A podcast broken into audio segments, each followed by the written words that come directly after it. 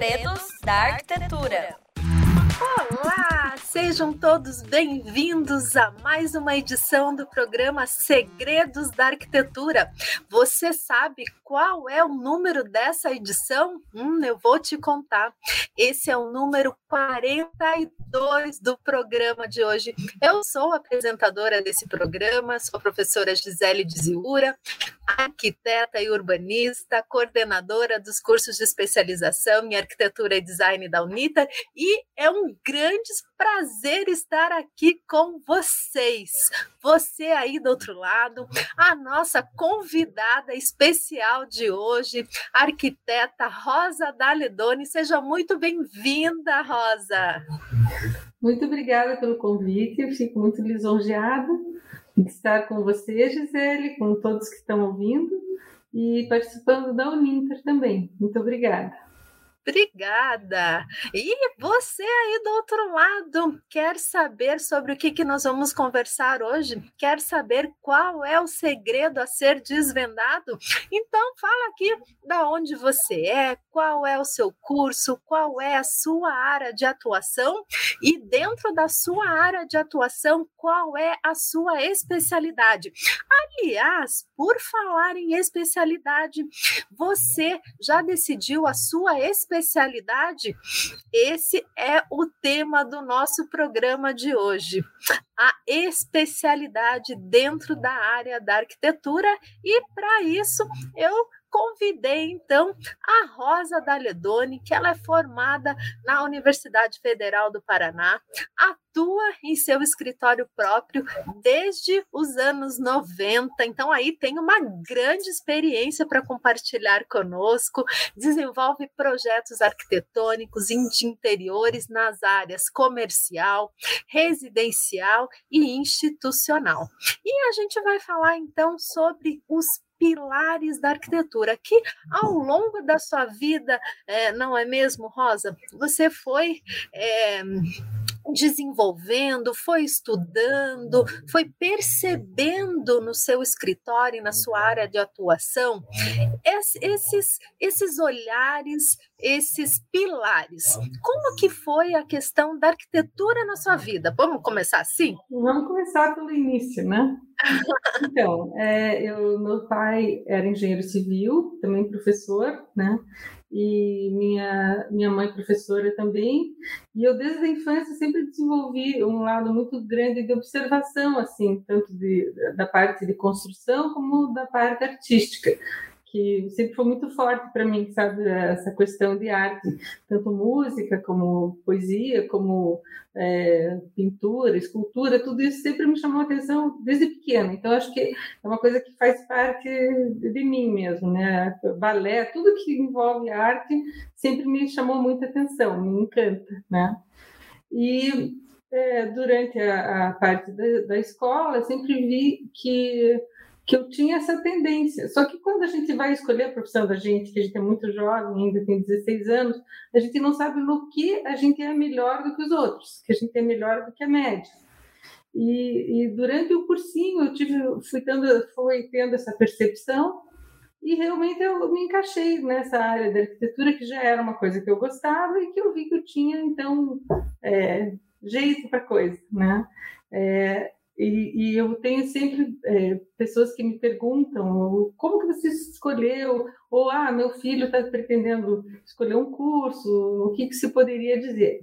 Então, de certa forma, o que eu digo para quem vai ingressar no curso de arquitetura, que vai ser picado pelo, pelo, pelo, pelo gosto da arquitetura, que depois a gente nunca mais abandona, é, também serve para as pessoas que já fizeram arquitetura, né, e que buscam uma especialização.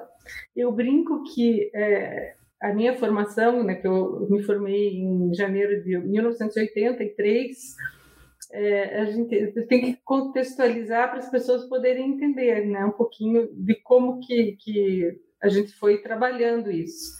Então, é, naquela época, o, o, nosso mercado era muito pobre em relação a materiais, a acabamento, é, a parte de interiores, iluminação, mobiliário, tinta.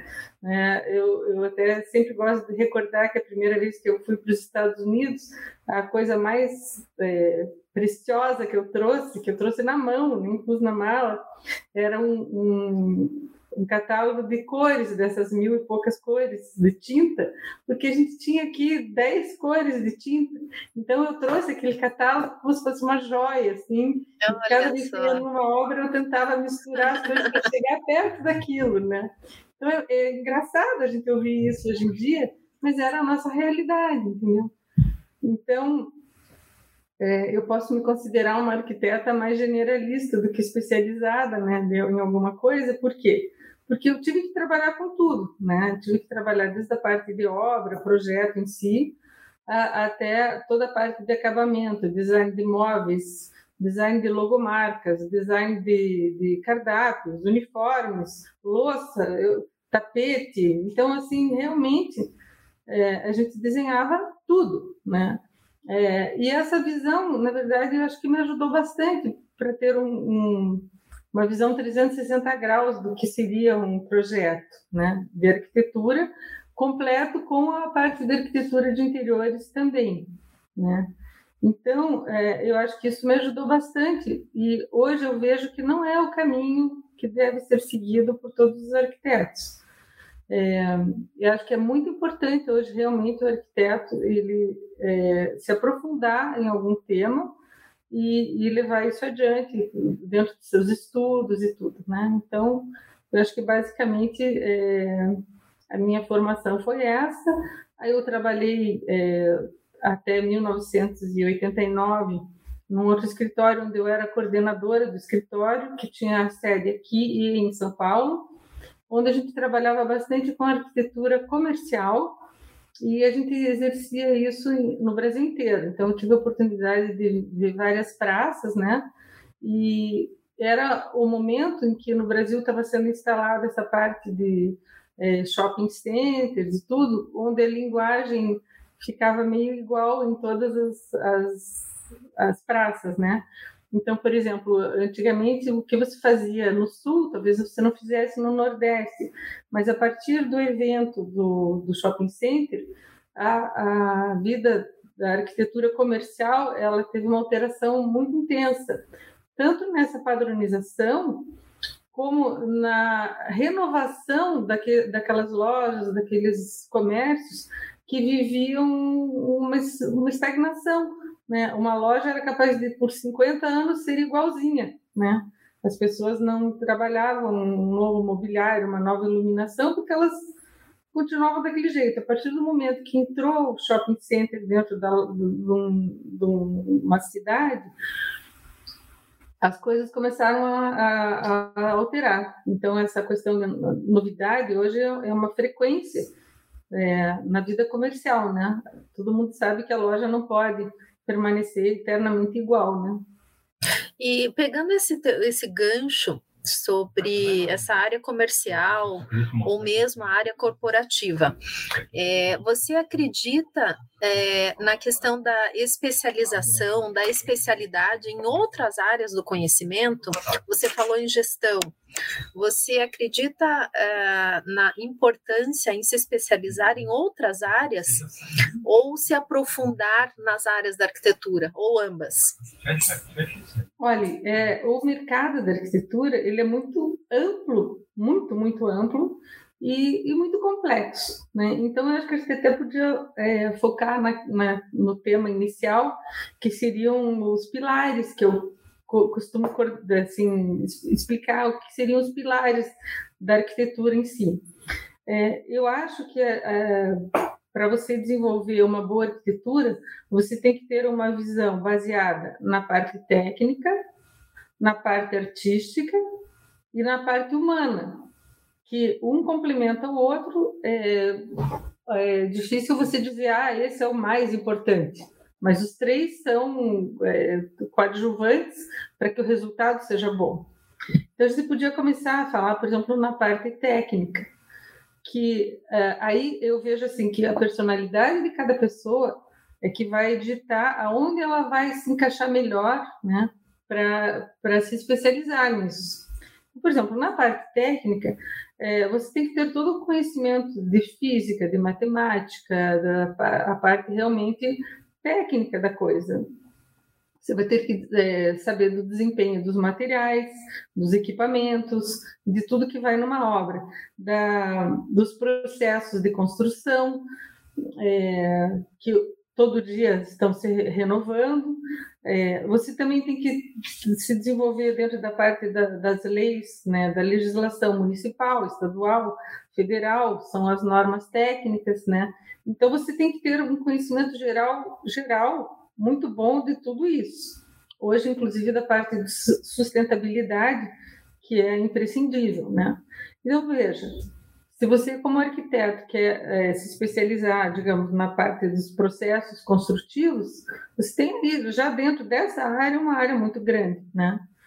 É, então, é, eu acho assim, o arquiteto, em geral, ele tem que ter uma visão global disso, mas ele pode, sim, se especializar numa dessas áreas. Por exemplo, se você hoje está tá desenvolvendo o projeto de um edifício, e você vai especificar uma linha de esquadrias e vidros, você tem uma ideia do que você vai fazer ali mas na hora de especificar exatamente qual esquadria, qual vidro você vai usar, você vai precisar de um profissional dessa área, que em geral é um arquiteto.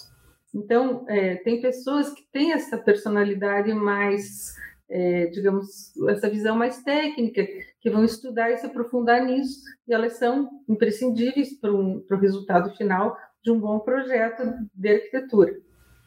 Então, eu considero esse um dos pilares é, nenhum arquiteto pode, é, digamos, não ter uma visão geral de todos os pilares, mas ela ah, pode e, e, talvez hoje deva se especializar dentro disso. Inclusive, quando a gente fala de arquitetura, a gente está falando também de urbanismo, né, que é mais amplo ainda, e de paisagismo também, que ele também se encaixa dentro da área da arquitetura. Então, é, quando a gente fala de arquitetura, a gente está falando de uma coisa muito mais ampla, né? Bom, o, dentro desse pilar, eu não sei se gostaria que eu explanasse mais algum item, né? Mas eu acho que, de forma geral, são essas as áreas que ele abrange. Quando a gente passa para a parte artística, é, é uma área onde você tem que ter uma visão geral também muito boa, porque você vai depender de uma composição de espaços, de uma visão espacial muito grande, né? É, a, você vai lançar o partido do teu projeto dentro disso, é, você vai ter que trabalhar com luz, com sombra, toda essa parte de iluminação, apesar de ser uma parte técnica, ela tem a parte artística também, é, as cores, né? Que eu acho que as cores hoje elas são muito bem trabalhadas cada vez mais e, e a cor e a iluminação elas estão diretamente relacionadas, né? E, acho o seguinte, essa expressão artística da arquitetura que vai refletir o nosso tempo, né? Eu acho que é um, uma coisa muito importante que a gente vai deixar aí é, e é, até teve uma observação muito interessante de uma conhecida minha, que ela é dentista, e ela disse assim: a, é, o trabalho de vocês arquitetos é mais difícil de fazer, porque todo mundo vai avaliar, né? Tá na rua, tá, na, tá vai virar uma paisagem, uma memória, né? E todas as pessoas que passam por ali vão poder avaliar aquilo, se está bom, se não está bom, se ela gosta, se ela não gosta, vão ter uma opinião sobre isso. Já o dentista, só a pessoa que está sofrendo aquilo que vai saber se o resultado foi bom ou não, né? Eu achei engraçado, mas realmente é, é, verdade. A arquitetura ela vai fazer parte da vida das pessoas. Ela vai ser às vezes um marco na vida da, de, das pessoas e ela vai vai ter um, um, um significado muito maior para muito mais gente do que a gente imagina, né? E o terceiro pilar que eu costumo dizer que eu acho assim que exige sempre uma maturidade muito boa do profissional, da, da pessoa para ela definir, é o lado humanístico, aonde é, digamos, o princípio que seria o propósito daquilo que você vai fazer. Então, você definir qual que realmente é o propósito daquilo. Às vezes as pessoas sabem se expressar sobre aquilo, às vezes não. Às vezes você tem que ir colhendo informações até que ela realmente consiga é, expressar de alguma forma o que, que, realmente ela precisa, o que ela gosta, o que, que ela quer. Para que a gente lance essa proposta, a gente precisa estar muito atento às tendências, né, aos conceitos. E é, porque quando a gente faz um projeto, o nome já diz, você não está vendo aqui agora, você tem que ver daqui para frente, é um futuro, está projetando alguma coisa, você tem que fazer uma proposta que sirva hoje, que sirva para depois também, né? Então isso eu acho que é uma coisa é, que é, é, muito importante. É, você pode treinar isso, né? Eu acho que é um tudo é um trabalho, um estudo. Mas se você já tiver um, uma visão é, voltada para isso, vai ser muito mais fácil você desenvolver o seu trabalho, né? É, a gente também dentro desse conceito humano, a gente tem que saber que a gente está deixando um legado, né? Então, por exemplo, quem fez uma arquitetura nos anos 50, né, ela pode estar tá influenciando toda uma geração, toda uma cidade, toda uma visão de espaço, de mundo para muita gente. Então, é um legado que você está deixando.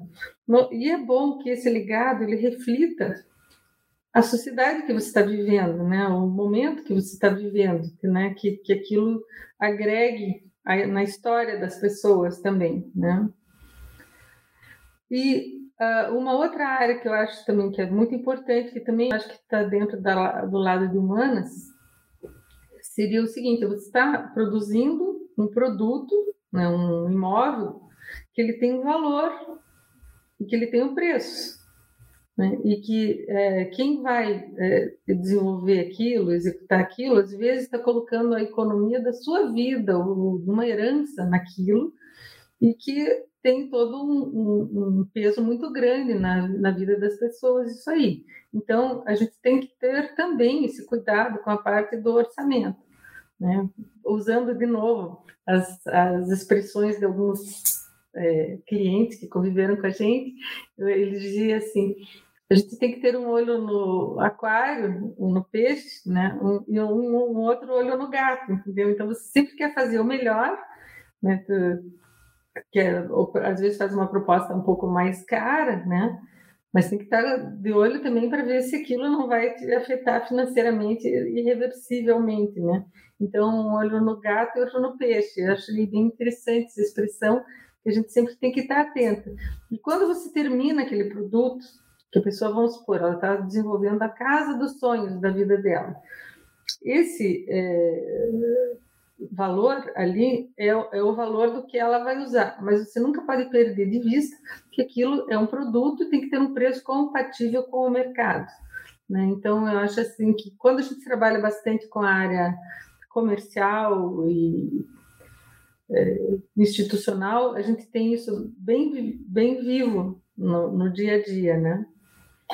Também dentro dessa área da humanas, é, até é, é, muito interessante isso que, que está cada vez mais sendo falado realmente da parte de sustentabilidade, que nós vivemos num planeta onde nós gastamos muito mais do que o, do que o, do que a Terra, do que o planeta vai poder nos fornecer.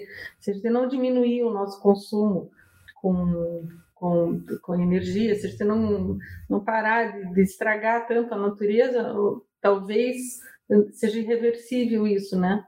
É, a vida na Terra. Então, eu acho que, inclusive, essa responsabilidade a gente tem também, é, de, de, de, saber que alguma coisa que a gente esteja reaproveitando, reutilizando, ressignificando, né? É, é uma coisa, digamos, é uma tendência hoje, né? Que eu acho que, que vai poder fazer com que o universo desse planeta todo esteja melhor para a maioria das pessoas, né? Então, tem até alguns programas que a gente vê na televisão que as pessoas entram destruindo tudo como se aquilo fosse, fosse nada.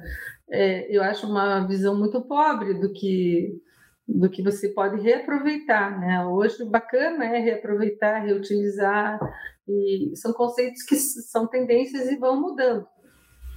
E isso faz parte da cultura, né? Então, eu acho que o arquiteto, muitas vezes, ele também é, tem como, como proposta muito interessante de trazer uma cultura, uma visão para o teu cliente. Olha, hoje a gente não está mais fazendo assim por causa disso, disso, disso, né? Então essa parte de você também ajudar a culturar teu público, eu acho bastante importante.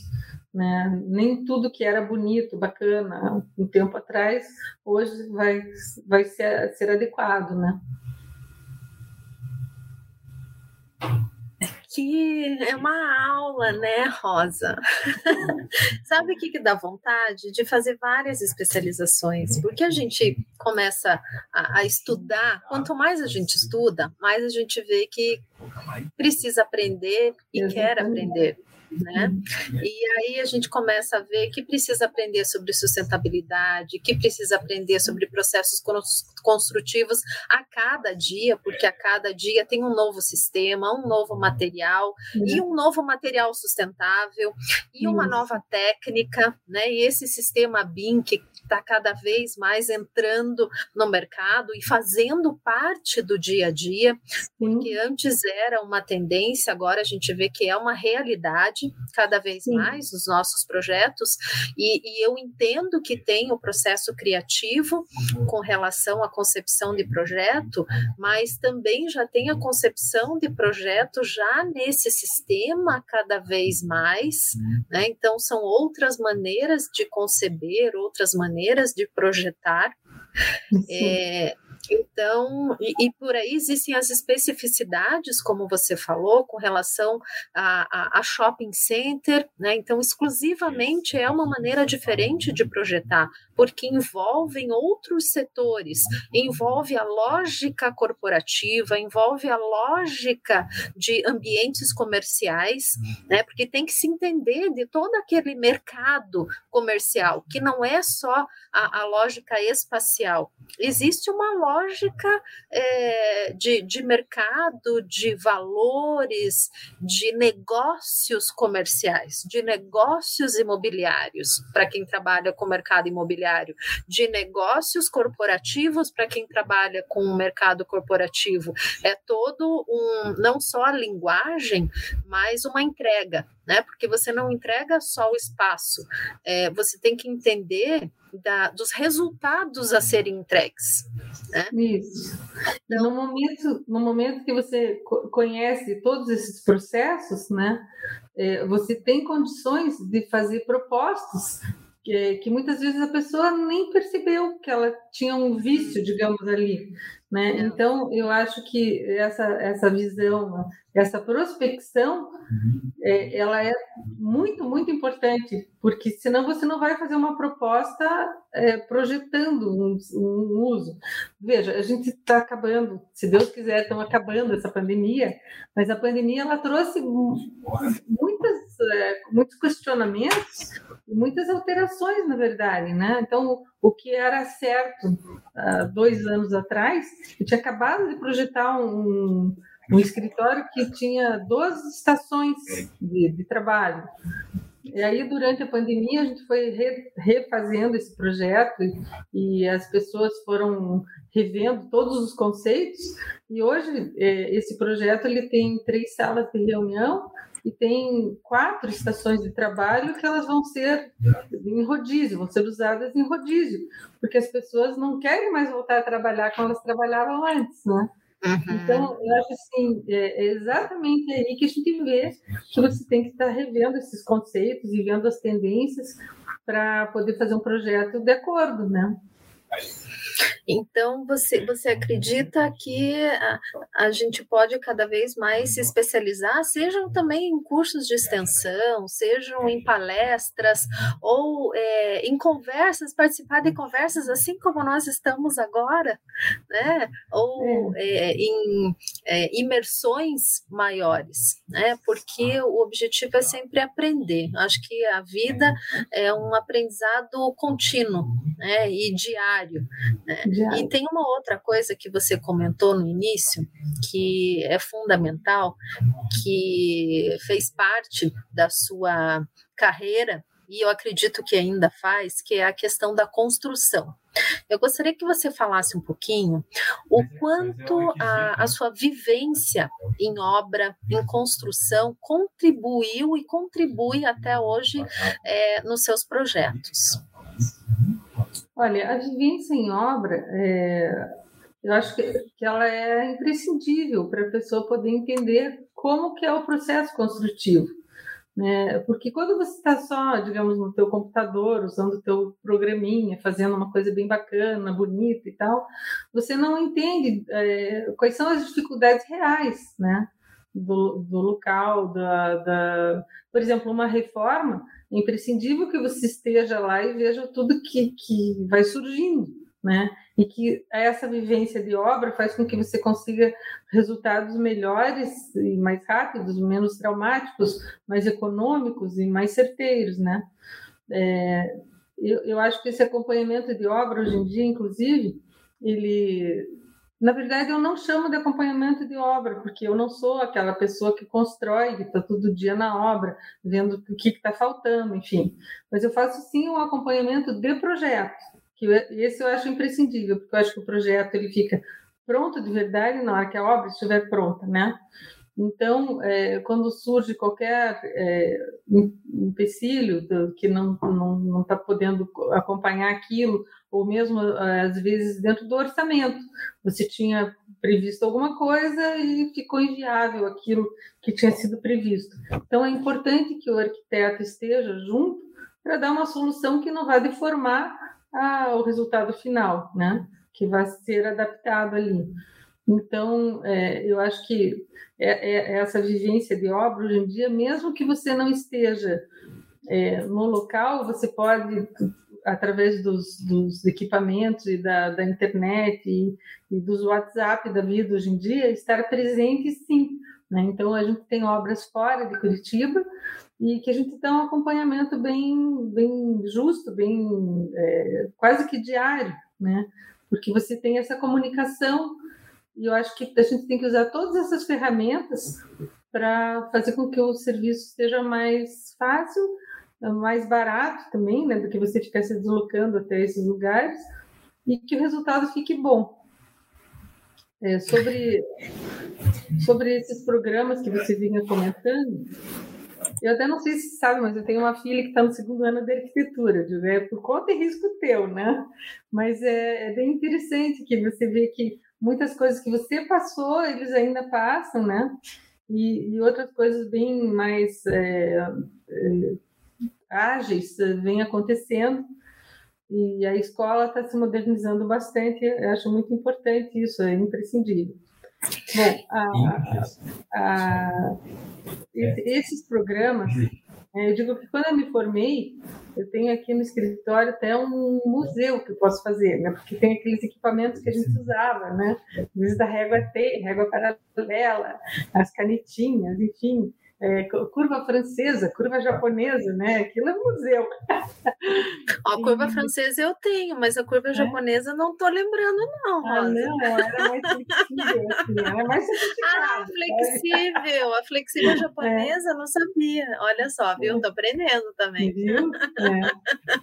E e os programas, na verdade, então, assim, quando eu, eu saí da prancheta, do Nanquim, ah, eu também. Né, entrei na, na fase do CAD, é, e o CAD foi se desenvolvendo cada vez mais, até que chegou no BIM, que eu, eu particularmente, eu acho que é a ferramenta é, mais próxima de como realmente a gente projetava.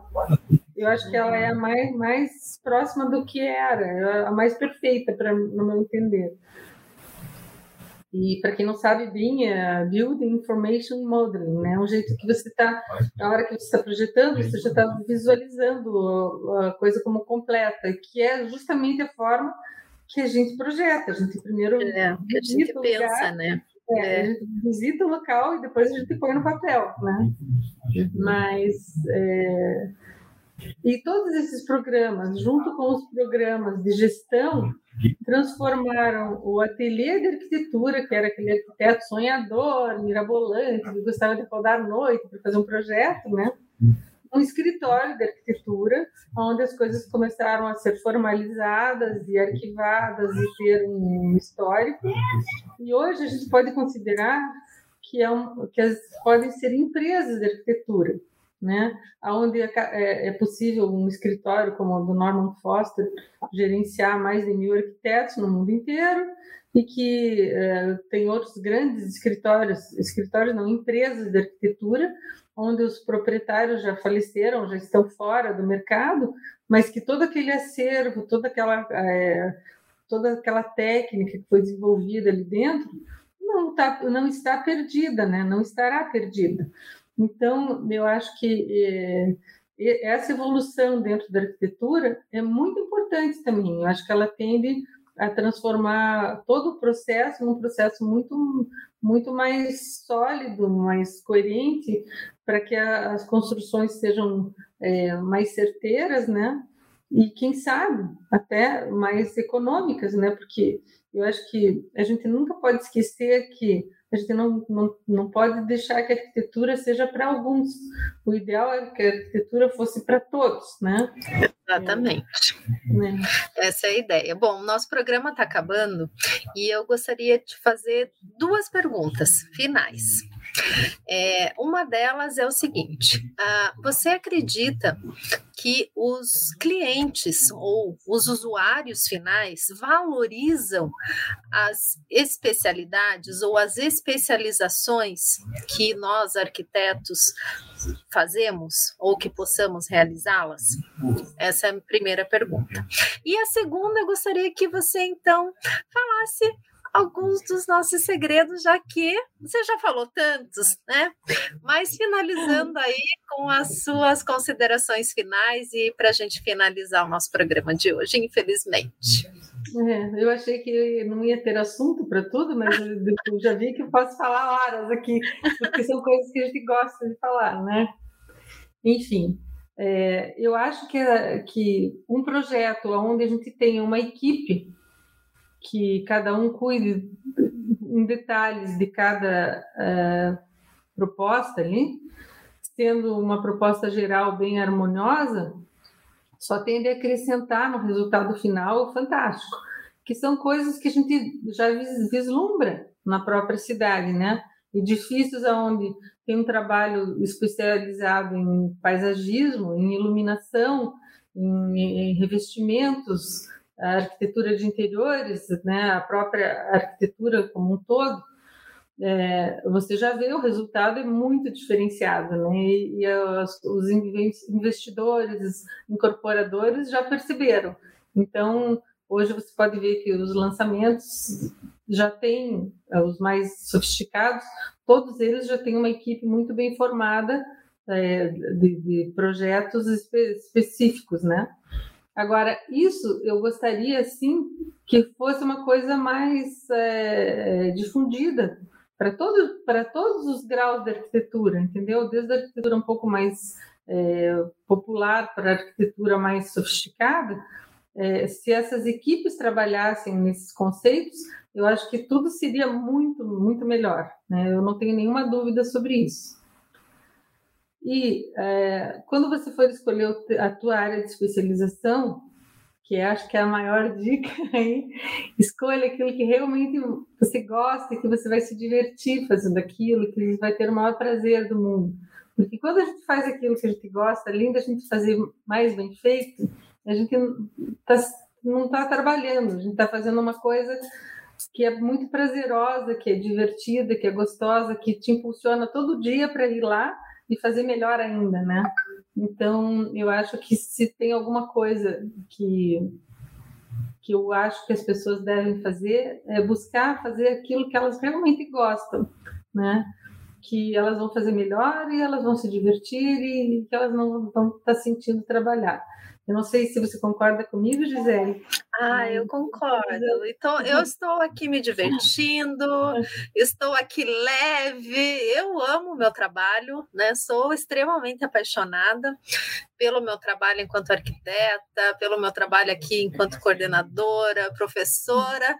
E muito obrigada, muito é, obrigada pela tua participação, Rosa. Muito, muito, ah, obrigada, muito. Obrigada. E aproveito para convidar, então, você aí do outro lado a se divertir conosco a ser leve conosco, conheça os nossos cursos de pós-graduação, visite o nosso site e vem, que ainda dá tempo, é, sempre dá tempo. Na verdade, Sim, o tempo quem faz somos nós. Sempre Isso dá mesmo. tempo.